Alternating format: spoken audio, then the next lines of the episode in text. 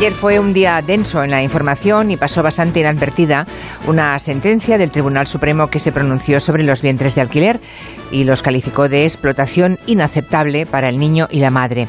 Una sentencia dura y concisa que señala la cosificación tanto del niño como de la mujer que lo lleva en su vientre. Vamos a analizar en el gabinete las contradicciones de la legislación española respecto a la gestación subrogada. Alquilar el aparato reproductor de una mujer está prohibido, haya o no pagos de por medio, pero como señala el Supremo, ¿por qué se permite entonces la publicidad de las agencias intermediarias? ¿De qué sirve prohibir si luego el Estado tiene que pronunciarse ante el hecho consumado de una criatura inocente y ajena a todo que llega a España en brazos de una pareja? En esa ocasión, en esta ocasión, el Supremo autoriza que ese niño sea adoptado por la pareja como salida a una situación muy complicada. Lo discutiremos